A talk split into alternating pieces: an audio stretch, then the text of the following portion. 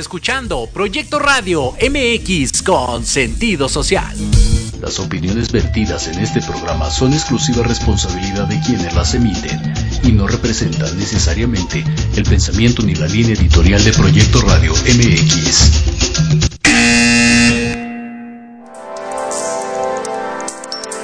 Llegó el momento de aprender y conocer de los expertos de negocios, de los líderes de opinión y creadores de grandes ideas. Todo lo referente al mundo empresarial y experiencias de vida de profesionales en un solo lugar. Te damos la bienvenida al programa Red de Negocios Digitales con Rosario Guzmán. Comenzamos.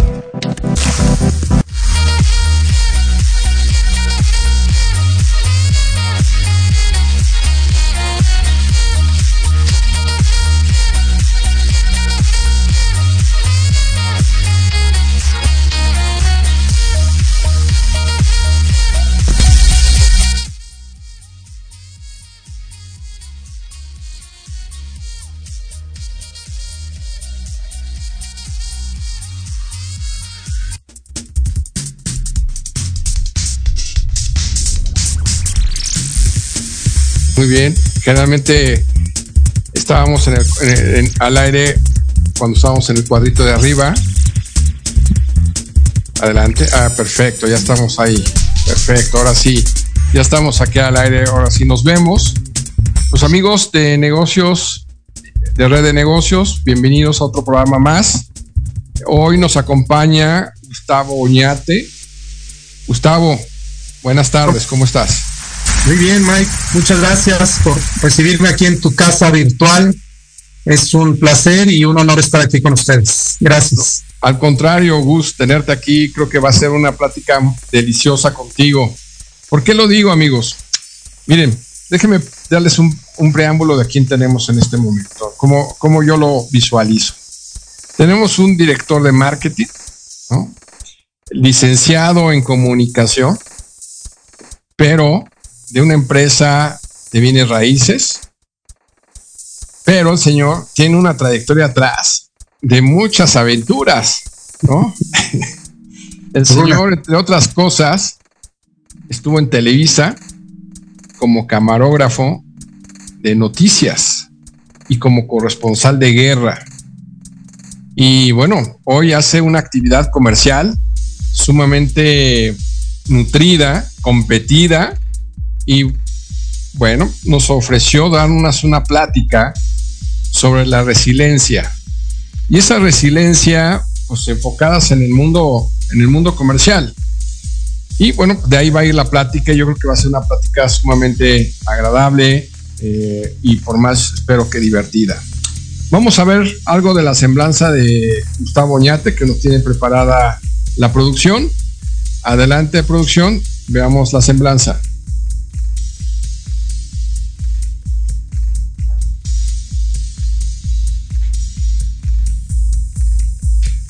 Bueno, lo que la producción nos tiene la semblanza.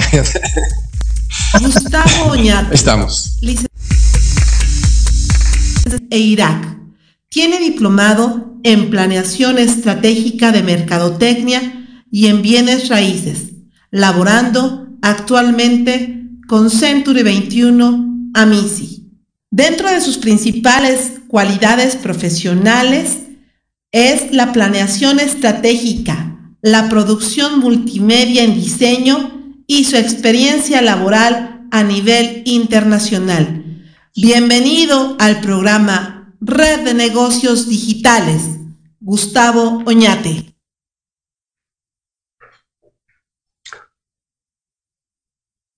Sí, bienvenido, bienvenido Gustavo a esta edición más de Red de Negocios. Eh, pues por, dónde empezamos, Gustavo. Hablábamos de que vamos a hablar sobre la resiliencia. ¿Qué es para ti la resiliencia? Así es, Mike. Pues básicamente la resiliencia es esa capacidad de, de regresar a un estado de bienestar y yo diría más allá que regresar, de superarlo ante una adversidad, ante una crisis, ante un momento este, complicado o conflictivo, pues el ser se ve expuesto a una serie de presiones que normalmente tienden a hundirlo, a bajarlo o a estresarlo. Entonces aquí la idea es generar esa capacidad, que se trabaja, por cierto, de poder volver a estar en un estado de bienestar, básicamente. ¿Cómo trabajas eso? Pues mira, yo creo que, a cierta edad ya lo hemos trabajado. fórmula? ¿Cuál es tu fórmula? Platícanos. ¿Cuál es mi fórmula? Pues enfocarte mucho en ti mismo, ¿no? Enfocarme en mí mismo en este caso. Al final de cuentas, es un replanteamiento de valores, es un replanteamiento de, de objetivos, de metas, y a partir de ahí decir, bueno, esto es lo que quiero. Entonces no te puedes quedar donde estés, ¿no? Eh, comentabas de este tema de la experiencia de guerra que tuve la oportunidad de vivir por circunstancias de la vida, algo que yo realmente no había buscado y que eh, pues después del ataque a las Torres Gemelas en el 2001 es cuando eh, me toca hacer, hacer frente a esta circunstancia de en ese momento ser camarógrafo de guerra. Yo estaba viviendo en Bruselas, en Bélgica, estábamos con la corresponsalía de Televisa, realmente iba llegando a Bruselas y fueron los atentados a las Torres Gemelas. A partir de, ese momento hay una situación pues de crisis en el mundo primero y de crisis personal. Yo creo que todos la vivimos de una u otra forma. Si, si ponemos los pies un poco en esa época, el mundo estaba realmente caótico, era incierto lo que iba a suceder, no sabíamos por dónde iba a ser la guerra, no sabíamos quién había atacado, en fin, era una situación de incertidumbre que a final de cuentas nos llevó a, primero que nada, encarar esa situación, enfrentarla y posteriormente, pues sobrevivir a esa situación, ¿no? Acostumbrarnos a ver todos los días en las noticias, pues la historia de la guerra y cómo iba el marcador, ¿no? Por llamarlo de una forma, cómo se iba avanzando. Y, bueno, pues cambiamos, todo el mundo nos enfocamos en eso. Yo personalmente, pues me, tocó primero ir a Israel. Estuve en Israel, eh, íbamos por 15 días y nos quedamos mes y medio en Israel, porque en ese momento se pensaba que el ataque a las Torres Gemelas significaba una situación donde estaba envuelta eh, Israel, el novi judío, ¿no? Em, pensamos que iba a haber bombardeos o algo en Israel. Yo cuando llego a Israel es cuando por primera vez me enfrento a la guerra. Ahí ya había una intifada, una segunda intifada que estaba sucediendo y que en ese momento pues fue empezar a usar chaleco antibalas, en su momento casco, tanques de guerra, balazos, una serie de cosas que yo en mi México querido no vivía, ¿no? Y que en ese momento me tocó llegar a vivir a Israel en ese, en esa situación. ¿Cómo te impones ante una situación así y con una trayectoria que también vamos a hablar de clase mediero, en un contexto católico? Eh, ¿cómo, ¿Cómo, o sea, se me hace sumamente fuerte el hecho de cómo, cómo te sobrepones? ¿Cómo te sobre, qué, qué, en ti qué salió para sobreponerte a eso? Claro, mira, yo, creo que es mucha filosofía, mucho de lo que traes adentro de tu espíritu, ¿no? Yo quiero, en ese momento yo había leído tres libros que me acompañaban a cada paso y que me acompañaron mucho en la guerra. Uno fue el de Conversaciones con Dios de Neil Donald Walsh, que no es un libro en sí religioso, em, apegado a una religión como tal, sino es una conversación, un diálogo de una persona con Dios de diferentes circunstancias. Particularmente el primer libro es espectacular, es muy bonito. Tenía, había leído a Anthony de Melo con un libro que se llama Autoliberación Interior. Anthony de Melo es un sacerdote, era un sacerdote jesuita de origen indio, que hace una, una mezcla muy interesante entre el hinduismo y el catolicismo. Entonces, tiene, tiene unos significados muy interesantes. Y el tercer libro era eh, más que un libro, toda la filosofía de la logoterapia de Víctor Frankl, ¿no? Okay. La, el sentido de la vida. Esos tres libros en particular, o esas tres, eh, pues yo diría hasta filosofías, me acompañaron y yo creo que a final de cuentas fue lo que me hizo vivir la guerra y puedo decir inclusive que a Pepe, mi compañero Pepe Arevalo, eh, nos sacó adelante porque no estábamos mal, vivíamos en una guerra, veíamos cosas muy difíciles, pero puedo decir con toda sinceridad que no estábamos mal, ¿no? Eh, tratábamos de vivir al día, estábamos muy enfocados en la supervivencia. Ya, ya después platicaríamos un poquito más del instinto de supervivencia, porque cuando se activa una situación de crisis, lo primero es sobrevivir. Entonces, teníamos que estar muy atentos a, sobrevivir y, y, en lo que cabe, pues nos reíamos, este, hacíamos bromas, eh, eh, la pasábamos bien, realmente la pasábamos bien, a veces hasta turisteábamos, ¿no? Porque son lugares pues únicos. Entonces yo creo que es lo que traes adentro, tu filosofía. Me, parece sumamente interesante esto de los libros. Mi abuelo siempre decía que los libros eran el mejor amigo de alguien. Eh, y, que lo que no sabías lo ibas a encontrar en un libro. Entonces se me hace muy interesante esto que estás diciendo, que tú pudiste de alguna manera sobrellevar, llevar esta situación con tres libros en el brazo. Qué, interesante lo que nos comentas. Oye, Gustavo, ¿cuál fue, cuál sería tu, tu conclusión de esta situación en tu vida? O sea, ¿qué, ¿qué, te dejó? ¿Qué te aportó? ¿Qué concluiste? ¿O qué has concluido a esta edad viendo hacia atrás esa situación? Pues, yo creo que la conclusión es que no he concluido. O sea, okay.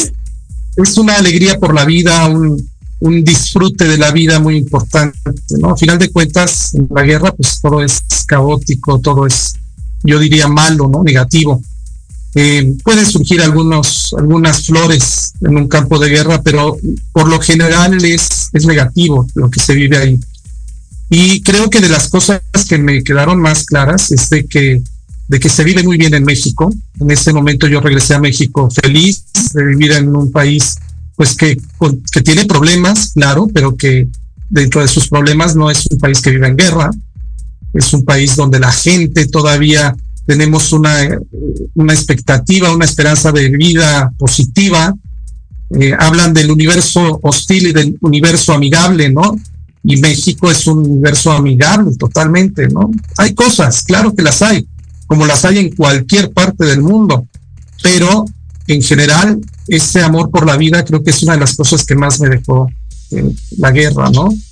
Em, cuentan, Mike, cuentan de, Steve Jobs, un discurso que da en, en Stanford, si no mal recuerdo, y él habla de conectar los puntos en la vida. Entonces, conectar los puntos es voltear hacia atrás y ver todas las cosas que has ido aprendiendo, viviendo, toda la, la experiencia que uno tiene y a final de cuentas la experiencia de la guerra ha sido determinante en mi vida profesional actual y ha sido determinante en mi vida personal inclusive para, para salir adelante en muchas cosas. ¿Cómo, ha sido determinante en eso? Platícanos en la parte profesional, lo que haces ahorita, sin haber pasado por esa etapa, ¿qué te hubiera faltado ahorita o qué te dio esa etapa? Pues yo creo que la resiliencia, Mike, yo creo que, que esa capacidad de mantenerte fuerte, incólume ante la adversidad, esa capacidad de valorar y encontrar los puntos positivos aún en las crisis, yo creo que es lo que más me ha ayudado. Em, actualmente, bueno, acabamos de pasar una pandemia terrorífica de ciencia ficción que no hubiéramos esperado o creído ninguno de nosotros hace algunos años. Y la respuesta ante esa pandemia tiene que ver mucho con la experiencia de guerra. Yo lo, equiparo mucho, Mike, por lo siguiente, porque es una situación de crisis, es una situación donde hay un desánimo, donde te hablaba del sentido de supervivencia que se activa al máximo, ¿no? Todos teníamos que sobrevivir a la pandemia, había psicosis ahí, cosas terribles, ¿no? Profesionalmente los negocios estaban en jack. Realmente tuvimos que desarrollar la capacidad de reinventarnos ante esa adversidad, ¿no? Gracias a Dios, por ejemplo, nuestra oficina, Century 21 Amici, tuvimos el acierto de responder muy rápido. Prácticamente todavía no se, decretaba el cierre, todavía no eh, decían que iban a cerrar todos los negocios y nosotros ya estábamos implementando tecnología, principalmente tecnología de videoconferencias como este Zoom, para empezar a contactar a los clientes y sobrevivir esta este espíritu de supervivencia definitivamente lo desarrollé en, esa época de guerra. ¿no? Ok. ¿Cómo replanteas algo? ¿Cómo te estás replanteando las cosas hoy en tu, en tu labor profesional? ¿Cómo replanteas eso? ¿Qué haces? una, una, cosa de, la que, de lo que te platicaba yo el otro día es que la postpandemia tiene una serie de significados muy importantes. Durante la pandemia la visión es a, corto plazo, ¿no? Estamos enfocados en sobrevivir, eh, no sabemos si vamos a amanecer al día siguiente, si la gente que queremos va a estar al día siguiente o no. Desafortunadamente, que ya no estuvo con nosotros. Durante la post pandemia nos sucede un efecto muy extraño. Estamos en una situación donde la visión es muy nublada, ¿no? No sabemos hacia dónde vamos. Yo tengo la, firme creencia, la hipótesis de esta post-pandemia como una situación de donde se pierden el, hay un cambio de valores y se pierde mucho el sentido de la vida. No sabemos qué vamos a hacer. Durante la pandemia estábamos agarrados literalmente a lo que era la supervivencia, la pandemia. Pasó la pandemia y entonces, ¿qué sigue? ¿Y ahora qué hacemos? ¿A dónde vamos? Porque ya cambiaron los valores, ¿no? Porque ya hay una nueva realidad, porque hay incertidumbre de si vamos a poder regresar a lo que éramos antes o ya no. Entonces todo esto, como te decía, nubla la visión y nos provoca que ahora, en este momento, acaban de decretar el 5 de mayo que oficialmente se terminó la pandemia, ¿no?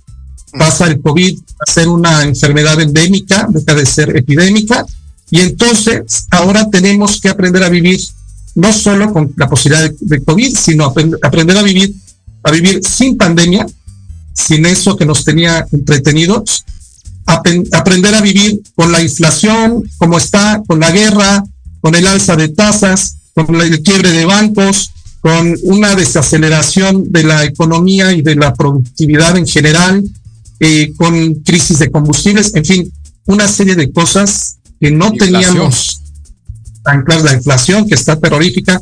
Entonces, todo este tipo de cosas nos hacen que nos reinventemos. ¿Cómo? Esa, tu pregunta es cómo. Bueno, básicamente eh, fomentando mucho el, el, perdón, el perdón a las circunstancias, perdonando a la vida, perdonando. Todavía hay gente que se pregunta, pero ¿por qué nos tocó a nosotros esto? ¿no? ¿Por qué a nuestra generación no hay una más, no? No, no contentos con los temblores y las devaluaciones y todo lo que hemos vivido. Las crisis cada sexenio, ¿no? crisis de, la crisis nuestra de cada sexenio, ¿no? Entonces, todo esto nos implica soltar, hay que soltar, no hay que apegarnos a eso, olvidar, olvidar en la medida de lo posible, ¿no? Y lo olvidable. Hay cosas que nunca vamos a olvidar, como la gente amada, pero hay cosas que tenemos que olvidar, como toda esa, esa psicosis que tuvimos, ¿no? Ya quitarnos el cubrebocas y vivir lo más libres posibles. Con agradecimiento. Yo lo que digo es quitarnos esas piedras, ¿no? Hay mucha gente que se carga piedras en el lomo, yo digo, resentimientos, eh, situaciones negativas, y las va cargando en, el ámbito familiar, profesional, ya les trae, ya les trae, ¿no? Y, yo creo, creo, que lo que tú dices a mí me da mucho sentido eh, en mi vida y en lo que yo comparto luego con, con, la gente que está cercana a mí, de, la verdad es que no tiene ninguna situación traer tantas piedras, olvida, quítate, o sea, es más, a mí yo digo que mi memoria es muy corta, ¿no? Que, qué bueno, ¿no? Porque dice, este cuate una vez te hizo esto, ya ni me acuerdo. O sea, este, digo, si ahorita me está teniendo la mano, pues se la atiendo, ¿no? Entonces, creo que es algo, mm, digo, a mí me hace todo el sentido y creo que también esto, por ejemplo, si lo llevas al, ámbito profesional en el que estamos nosotros, comercial, ¿no? Tiene mucho sentido, ¿no? Muchas veces, ¿cuántas veces no hacemos unas eh, declaratorias de, empresas y de personas, decir, no, este nunca me va a comprar, este es, así. Y al rato cambian esas, esas situaciones, ¿no? Pero adelante, adelante, Gus. es lastre, ¿no? Finalmente es, es, lastre que no te lleva a ningún lado y que al final de cuentas te quita la oportunidad de reinventar, de tener una nueva oportunidad. En ventas hablamos mucho de que el no significa nueva oportunidad, ¿no? es la nueva oportunidad de hacer algo con alguien, de hacer algo bien, de hacer un negocio. Y, efectivamente esas creencias limitantes que nos vamos formando de la gente, de las empresas incluso hasta de nosotros mismos, nos van llevando a que no aprovechemos al 100 las oportunidades, ¿no? Eh, te comentaba que con agradecimiento, Mike, también hay que dar gracias de lo que vivimos, de esta pandemia, porque nos hizo desarrollar nuevas habilidades. Somos una generación de sobrevivientes. Ya aprendimos a vivir ahora con pandemia, con, medios como, como el Zoom. Esto no lo estábamos explotando como debía ser, ¿no? Ya existía el Zoom, pero no lo usábamos. Entonces, hay que agradecer que desarrollamos nuevas habilidades. Hay que, en su caso, desde luego, hay gente que pueda requerir ayuda. Todos requerimos ayuda de alguien y hay que saberla pedir. Entonces, si alguien requiere ayuda, pues acercarse a, las personas correctas, especialistas correctos, ¿no? Este, este tema me, me, encanta porque yo recuerdo, digo, seguramente, y parte de nuestra generación y las de atrás, que los papás nos decían que nosotros éramos supermanes, que podíamos con todo, que como, o sea, era, era algo invencible decir, oye, voy al psicólogo, voy a pedir ayuda a estas, o sea, te vean, te vean mal, ¿no? Yo, yo creo que está claro, por lo menos yo tengo muy claro que necesitamos pedir ayuda en varias cosas donde no sabemos. Y, es más, donde no necesitamos saber. Yo, yo, que, yo que tengo que saber de cómo vender una casa. ¿Sí me No sé, algo que tú me puedes decir perfectamente, pero yo, yo ¿por qué? O sea, yo mejor acudo con alguien que sepa. ¿Sí? Y no me ando con, poniendo mi letrerito en mi casa de que la vendo yo y que después ya no supe que tenía que hacer A, B y C, o este tipo de situaciones, ¿no? O sea, no sé, o sea, creo que eso que tú dices de, pedir ayuda es algo que tenemos que dejar en la, en la sociedad. Pues claro, hay que pedir ayuda, ¿no? Claro, claro. A final de cuentas, la vida se vive en sociedad, en equipos, y hay que saber trabajar con equipos, ¿no? Nosotros tuvimos la experiencia de que en la, en la pandemia se consolidaron los, grupos de networking. Tú eres un importante promotor de esto. De, por ejemplo, nuestro grupo de, de compañeros maristas, a final de cuentas, esto nos ha ido sumando, ¿no? Y como bien dices, pues no se trata de ser un intérprete solista de cada instrumento, sino ser un buen director de orquesta y saber a quién poner, a quién pedirle cada cosa. Hay, que, hay que aceptar que es una nueva circunstancia, Mike. Esa es otra de las cualidades que hay que tener para ser resilientes. Hay que aceptar que son nuevas circunstancias, que ya ese México, ese mundo, ese universo que vivimos hace tres, cuatro años ya no existe y que ahora hay que desapegarnos a ese pasado, hay que soltarlo y decir, lo que hay es esto y ahora con esto actual tenemos que vivir. Por ejemplo, en el sector inmobiliario, muchas empresas, muchos negocios se reconfiguraron, ¿no? Eran negocios que tenían oficinas, no sé, voy a decir un número de 200 metros cuadrados y se dieron cuenta que con 80 metros cuadrados era suficiente. O tenían 500 metros cuadrados y con 100 lo hacían bien. Entonces, esto es una forma de soltar. Yo creo que cualquier negocio que se jacte de ser un negocio exitoso tiene que tener esa flexibilidad, que la flexibilidad es otra cualidad resiliente, tiene que tener esa eh, flexibilidad para adaptarse a cada circunstancia, ¿no? Totalmente de acuerdo. A mí me gusta mucho esto, yo, yo lo traduzco como reinventarse, ¿no? Así es. ¿no? O sea, a mí me dicen, oye Miguel, ¿cómo sigues tan activo, tan, es que me he reinventado. O sea, no soy el mismo Miguel que estaba en el mundo corporativo hace cinco años. Soy otro Miguel. O sea, he, buscado hoy otra línea y eso te mantiene actual, activo y feliz. Te, reinventas en el mundo en el que estás. ¿no? O sea, yo pude haber dicho también, oye, pues no quiero las no quiero utilizar modelos virtuales. ¿Por qué no? Hoy estamos teniendo una plática creo que es sumamente buena, agradable, tú en tu punto donde estás, yo en el punto donde estoy, realmente, y, en un mes o en 15 días nos vemos físicamente y también bien. O sea, creo que eso que dices eh, está padrísimo porque ya estamos aprendiendo a convivir de otras maneras que antes pues no las veíamos, ¿no? Como bien comentas. Así es. Mira, actualmente la visión que hay de la economía mundial es no solo a hacer gente o a evitar la pobreza, acabar con la pobreza y no solo a, generar empleos y un estado de bienestar material. Se ha enfocado mucho, y yo creo que tiene que ver la pandemia con esto, en, en generar gente feliz, gente que tenga bienestar y que la pase bien. Yo creo que ese es el enfoque que debemos tener. Bueno, pues ahorita regresamos con Gustavo Oñate, eh, gerente de Century 21, ahorita para que nos platiques un poquito de la empresa, Gustavo, y seguir platicando contigo. Vamos, son los anuncios y regresamos.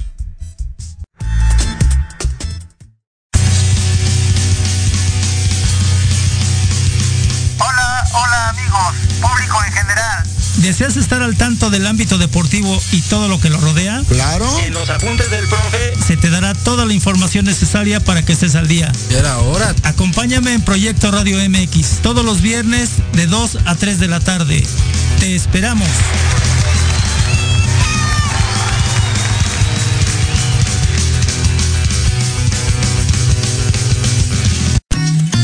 Queremos invitarte este todos los viernes en punto de las 3 de la tarde a tu programa La magia de ser mujer. Un espacio que te mostrará la magia que todas las mujeres tenemos para poder salir adelante ante cualquier situación de la vida cotidiana. Tendremos la presencia de grandes mujeres que nos contarán su experiencia de vida, siempre con un corazón amoroso y listo para compartir. Te esperamos aquí en Proyecto Radio MX, la radio con sentido social.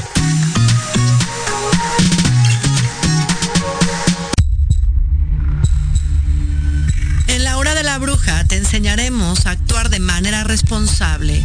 Un espacio conducido por la bruja y compartirá su cosmovisión y sabiduría ancestral. Te impulsará, transformará, te ayudará a reconocer el amor propio, romperás patrones y falsas creencias.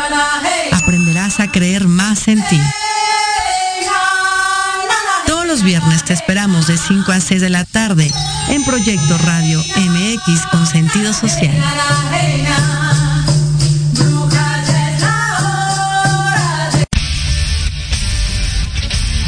No te pierdas todos los viernes de 6 a 7 de la noche el programa La Sociedad Moderna conducido por Jorge Escamilla H, un espacio en el que buscaremos con el apoyo de nuestros invitados descifrar las características del mundo social y tecnológico en el que vivimos.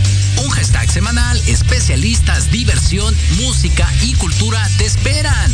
¿Y tú ya formas parte de la sociedad moderna? Descúbrelo por proyectoradiomx.com. ¿Quieres saber de marketing, estrategias comerciales y nuevas tendencias? Te espero aquí todos los viernes de 7 a 8 de la noche en Let's Talk Marketing, conducido por Héctor Montes. Hablaremos con expertos y analistas para darte prácticos y efectivos tips para tu negocio. Solo por Proyecto Radio MX, la radio con sentido social.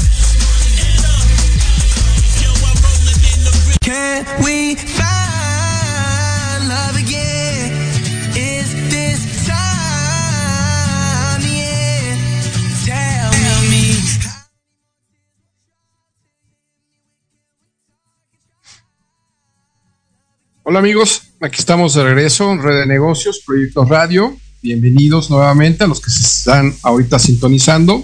Estamos con Gustavo Oñate y estamos hablando sobre la resiliencia en la pospandemia. Gustavo hoy se encuentra laborando en Century 21. Gustavo, platícanos de tu actual empresa.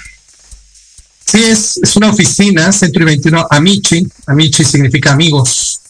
Entonces, una palabra italiana es eh, la filosofía básicamente que tenemos en Amici, ¿no? Tratar de ser muy cercanos al cliente, tratar de ser muy, muy honestos con los clientes, como podría ser un amigo con, con una persona, ¿no?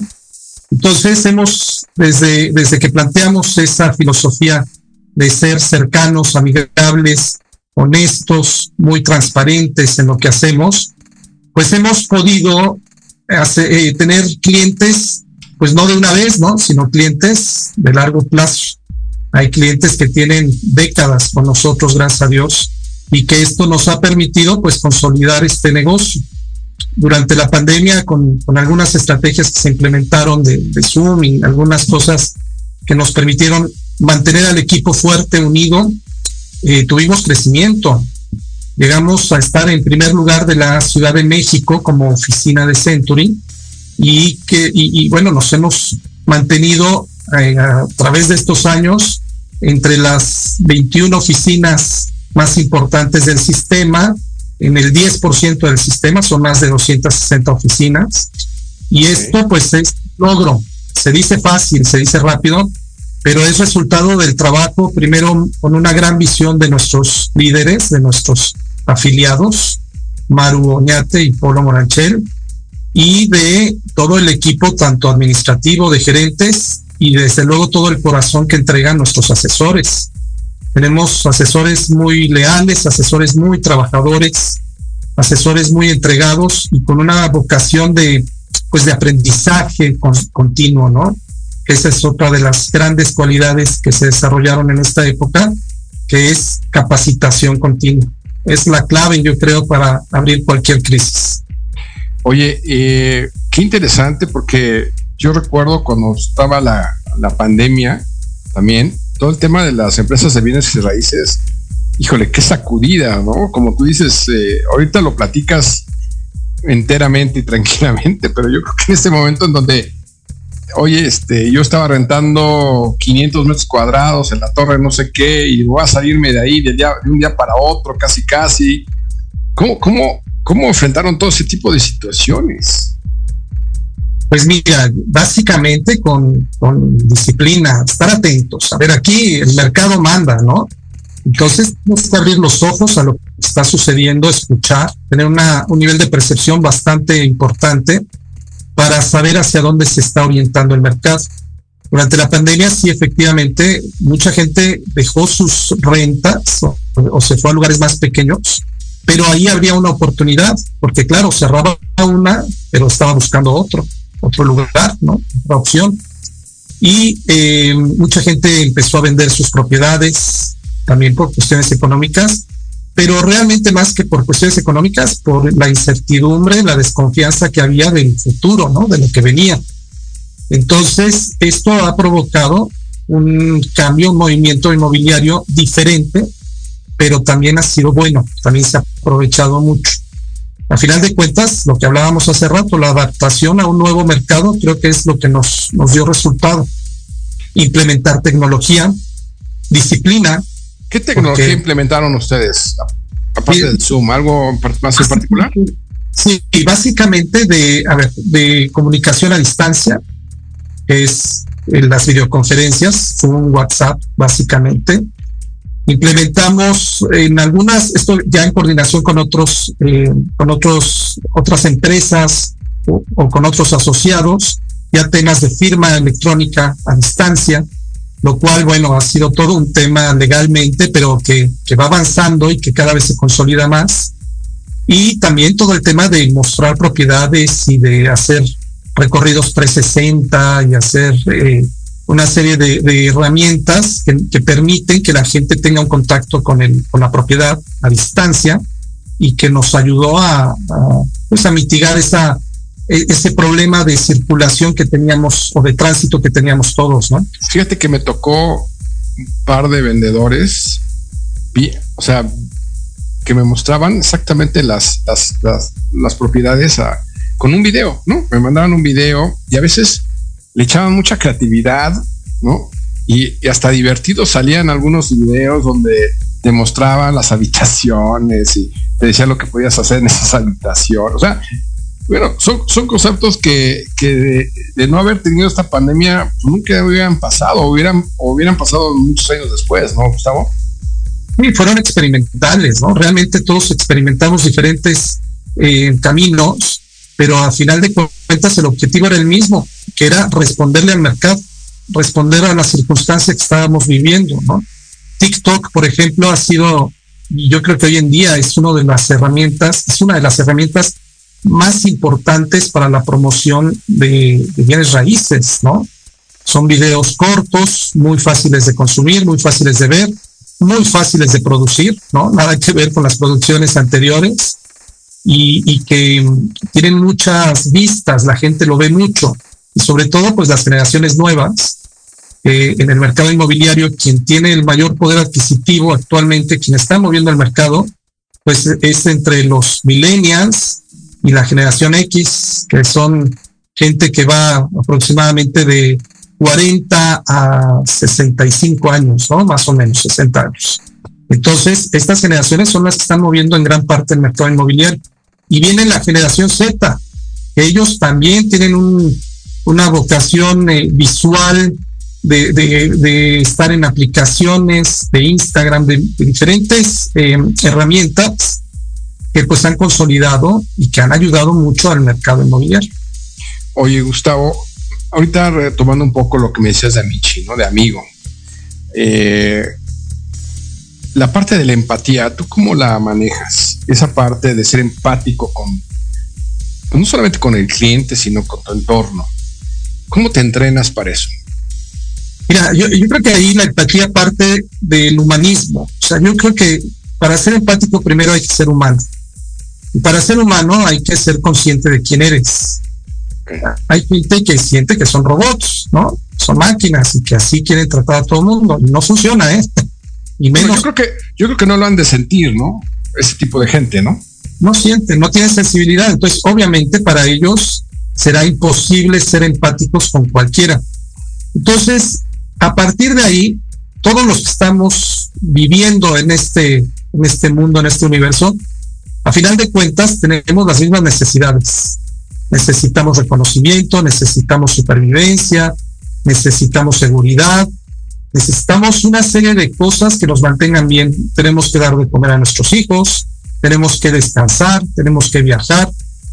Y como tal, esto, el, ser conscientes de esto, nos ayuda a entender al que trabaja codo a codo contigo. Yo eh, gerencio un grupo de asesores y normalmente con ellos yo les digo, yo no soy tu gerente, yo soy tu compañero y sé a lo mejor un poco más que tú en algunas cosas, tú sabrás más que yo en otras cosas y al final de cuentas se trata de que tengamos éxito en lo que estamos, en lo que tenemos como objetivo en común, en lo que estamos haciendo. Y con los clientes, esto con los asesores y con los clientes, es muy importante el, el saber que el cliente está viviendo un proceso emocional o un proceso intelectual. Aún los inversionistas en el, mercado comercial se habla mucho de que es una decisión intelectual, no emocional, pero aún así esa decisión intelectual está envuelta en emociones. Entonces tenemos que saber y ser muy conscientes de esa emoción que está viviendo el cliente.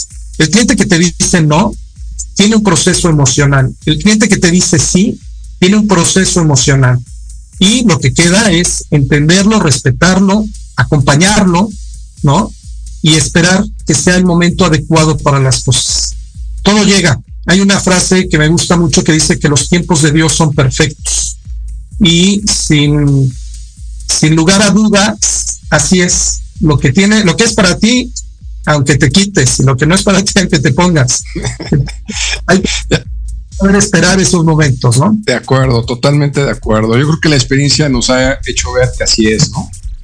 Así es. Hecho ver así, oye, sí, pues, son, perfectos. Y hay esa parte de la fe eh, que uno debe de tener para que todo lo demás eh, se haga. Oye, Gustavo, ¿cómo, ¿cuáles serían los keys, cuáles serían las llaves por las que ustedes fueron la mejor oficina? ¿A, a qué lo consideras? ¿A la capacitación solamente? ¿O cuáles crees que son? No, yo, creo que la clave obviamente es el equipo, ¿no? La gente. El, de cualquier, el éxito de cualquier negocio es la gente. De ahí, la gente tiene que tener una orientación, una dirección. Y esa dirección desde nuestras cabezas, como te decía hace rato, nuestros afiliados, hasta la gente que, que colabora con los afiliados administrativos y todos los que tenemos la oportunidad de empujar la carreta, eh, bueno, somos parte del éxito de esto, ¿no? Cada quien en sus funciones, esto es muy importante, cada quien en lo que tiene que hacer. No podemos hacer todos todo, ¿no? El, que ve el área legal tiene que ver el área legal, el que ve el área comercial o, o marketing tiene que ver marketing, el administrativo tiene que ver su área, los asesores tienen que hacer su trabajo y todos en conjunto logramos pues que las cosas funcionen. Esto aunado a una visión y a una adaptación, ¿no? Te hablaba hace rato de flexibilidad, adaptarte a las nuevas circunstancias fue básico. Yo creo que eso fue otro de los grandes éxitos. Desde luego, como marca, como Century 21, pues puedo decirlo con, con toda honestidad y claridad, es una marca líder en muchos aspectos. Y uno de ellos es la capacitación. Century 21 tiene un nivel de capacitación impresionante, impresionante. Casi todos los días hay un curso diferente de algo que aprender, de algo que nos fortalece eh, para nuestra labor. Entonces, todo esto en conjunto, Mike, fue lo que, lo que nos permitió consolidarnos y dar respuestas, ¿no?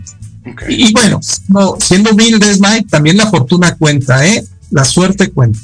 Sí, bueno, ahí, los americanos, uno de los tantos eh, estudios que han sacado que me encanta siempre leerlos estos a mí, dicen que la suerte es el 3%. Ahí está, ¿no? Ahí está.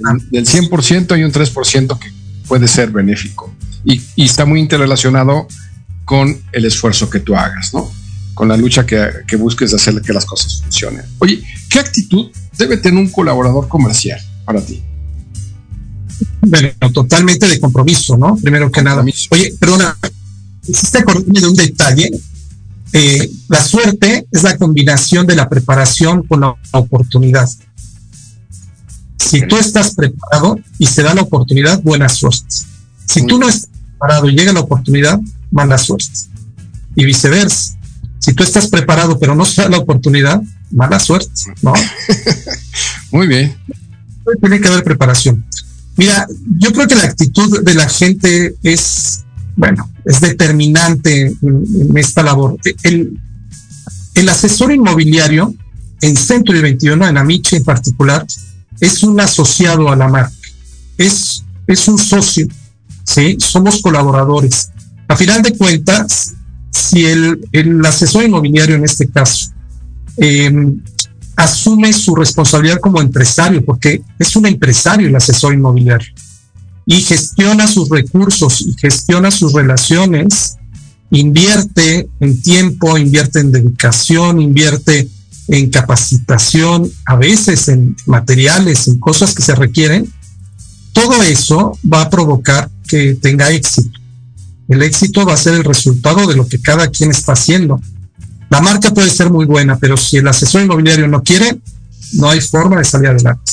Entonces, la, actitud es lo más determinante, pero la actitud con una visión empresarial.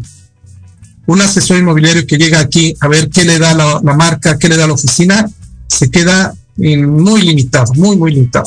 Aquel asesor inmobiliario que llega como un empresario con determinación, con corazón, con pasión, es el que tiene éxito y el que es a prueba de balas, porque esta profesión requiere una inteligencia emocional muy fuerte, una tolerancia a la frustración muy fuerte. Los procesos inmobiliarios son muy largos, son procesos que te llevan seis meses, siete meses, ocho meses, un año, ¿no? Y que si tú no estás firme en tus convicciones, firme en tu preparación con los recursos adecuados, es muy fácil tronar. Es muy fácil que emocionalmente te deprimas, te hundas, ¿no? Entonces, es bien importante esa inteligencia emocional. ¿Cómo para ti ha evolucionado la palabra vender? ¿Qué significa para ti la palabra vender? Ayudar, totalmente. Nosotros, ayudar, ayudar. Nosotros la palabra vender es ayudar y lo cambiamos. Hay una situación muy, muy curiosa en la gente promedio con la que nos hemos topado. El, el concepto de ventas, por alguna cuestión, lo tienen mal entendido. Y entonces vender es como algo mal, como que no, si vendo van a pensar que soy interesado, van a pensar que ya, ya cambié de profesión o ya mi profesión ya no me da, o van a pensar que algo, no sé qué. Entonces, la gente normalmente cuando hablas de ventas se encoge de hombros y como que ya no le gustó, ¿no? Y es un error, porque un negocio sin ventas no es negocio, no existe. Cualquier persona que tenga un negocio tiene que saber que vender es la clave, es una de las, de las, yo creo que de las tres claves de un negocio, eso junto con la administración y quizá la producción, ¿no? Tú sabrás más de esto. Pero aquel que no vende, pues está perdido. ¿Y cómo ha evolucionado? Pues al servicio, ha evolucionado a ayudar. Nosotros normalmente con los clientes llegamos y le decimos, ¿en qué te ayudo? ¿Cómo te puedo ayudar?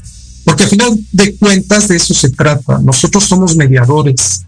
Entonces tenemos que ayudar al cliente a que venda esa propiedad, a que realice ese sueño, ese deseo que tiene y que de esta manera nosotros, con nuestra experiencia profesional, con nuestra preparación, llevemos al cliente a un estado seguro, positivo, generarle valor, ¿no? El valor lo concebimos nosotros que se genera a través de tres cosas. Una es disminuir el dolor emocional, la pérdida que está viviendo el, o el proceso de incertidumbre que está viviendo el cliente. Hay que disminuirlo como a través de guiarlo, ¿no? Que sería el segundo elemento, guiar el camino, saber cómo hacer las cosas, cuál es el paso uno, el paso dos, el paso tres, pues la ruta crítica que tiene que llevar una operación inmobiliaria. Y por último, que sea lo más placentero posible. Que si vendes una propiedad, pienses en un futuro positivo, en algo bueno que viene para ti, para tu familia. Que si estás comprando una propiedad, pienses que esa inversión que estás haciendo te va a generar a ti un estado positivo de bienestar. A través de estos tres elementos, básicamente, buscamos generarle valor al cliente y ayudar a final de cuentas. ¿Qué factores tú encuentras? ¿Cuáles son los factores clave que tienes tú en la experiencia de compra de un cliente? Bueno, desde, luego el tema de, de, que el cliente compre lo que quiere. Esto es muy curioso, pero una propiedad, nosotros luego vemos propiedades que decimos qué hermosa propiedad. Y luego vemos otras que decimos, pues no, no está tan hermosa. Entonces, cuando vemos estas circunstancias, nosotros ya escogimos cuál compraríamos y cuál no. Y lo que a veces dejamos de lado y nos constantemente nos topamos es que el cliente al comprar una propiedad compra lo que él quiere, lo que él necesita, lo que él busca. Y entonces por ahí de repente llegamos al cliente a propiedades que tú dices esto no lo va a comprar y resulta que le encanta. Y viceversa, propiedades que nosotros consideramos muy buenas no le gustan. Entonces, básicamente tiene que ver con que el cliente realice su voluntad. Nosotros estamos aquí para informarle al cliente los pros y los contras de cada paso, de cada proceso, guiarlo en el camino y a final de cuentas que esté al alcance de él, que sea lo que le conviene al cliente. Operaciones y relaciones verdaderamente ganar, ganar. Nosotros ganamos porque brindamos un servicio, cobramos una comisión el vendedor gana porque vende una propiedad que quiere, que quiere eh, pues ya comercializar, vender, y el comprador gana porque realiza, concreta una meta, un objetivo. Y esa es la experiencia básica. Ok, oye, muy, muy, muy padre lo que dices al final. También tú estás en marketing. Sí. Tú lo dice marketing, ¿no? Gerente de marketing. ¿Qué estrategia tienes para Century para este año? ¿Qué nos puedes contar? Mira, es, muy interesante ese planteamiento. El mercado inmobiliario en México se está moviendo mucho hacia consumidores extranjeros. Ha habido un boom, mucho extranjero viniendo a México, al grado de que ya hay brokers inmobiliarios viniendo a México a desempeñar la labor inmobiliaria con ese segmento, con ese grupo de gente. El baby boomer principalmente es el que ha venido a México, pero también están los famosos este, eh, nómadas digitales, que ahora con la pandemia es gente que vivía en países de Europa o Canadá, Estados Unidos, incluso algunos países de Sudamérica, eh, bueno, la India, de Asia, lugares así, que de repente veían en México la posibilidad de tener una determinada calidad de vida, mejor, una buena calidad de vida, que pues el clima es muy amigable porque tenemos lugares sumamente agradables. Entonces se vienen a trabajar a, México y están aquí seis meses, un año, van, vienen. Y esto ha generado un mercado inmobiliario importante, principalmente en zonas de playa, aunque no únicamente. Entonces, una de las estrategias que tenemos planteadas es sí consolidarnos dentro de la Ciudad de México, pero ir abriendo mercado hacia ese tipo, hacia esos segmentos hacia esa gente que viene del extranjero. Cada vez estamos teniendo más demanda de extranjeros en la Ciudad de México. No vienen principalmente a la Ciudad de México, aunque también llegan aquí. Si tú vas actualmente a Condesa, Roma, a lugares de ese tipo,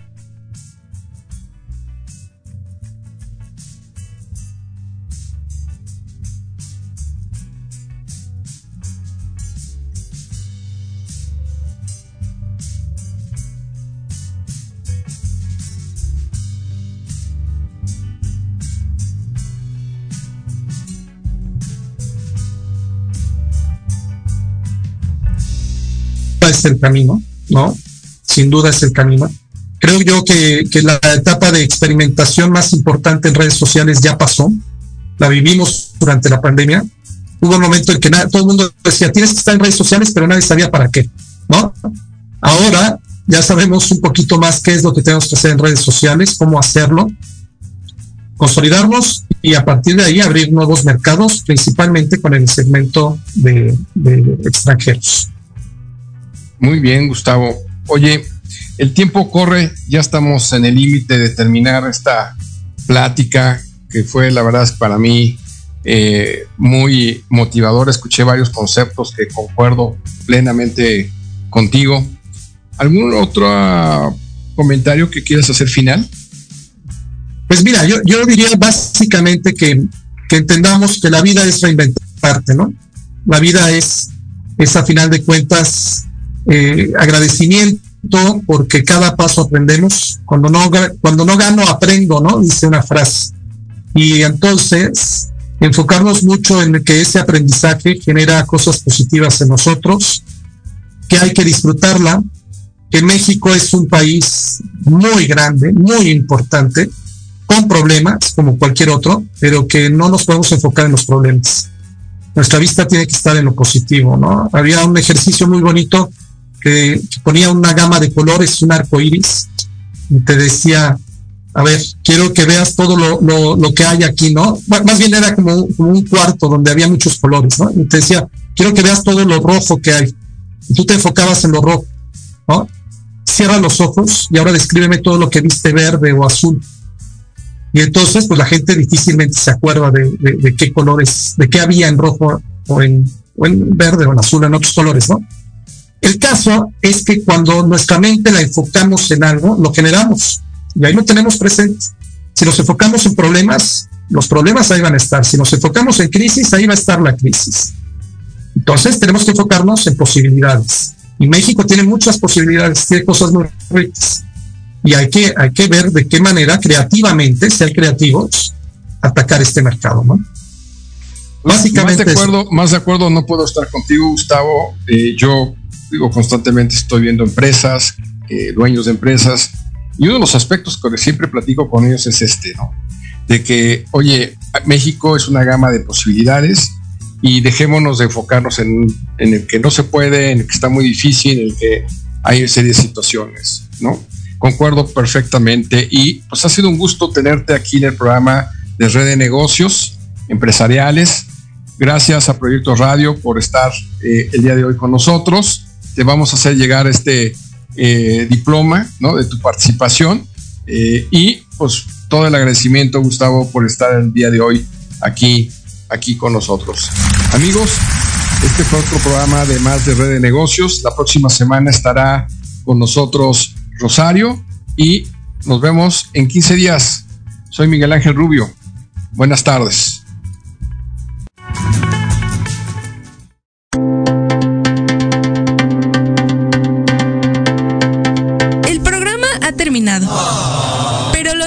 Negocios y la oportunidad de generar alianzas y promover tu empresa y habilidades sigue disponible en nuestras redes sociales o en www.revistareddenegocios.com.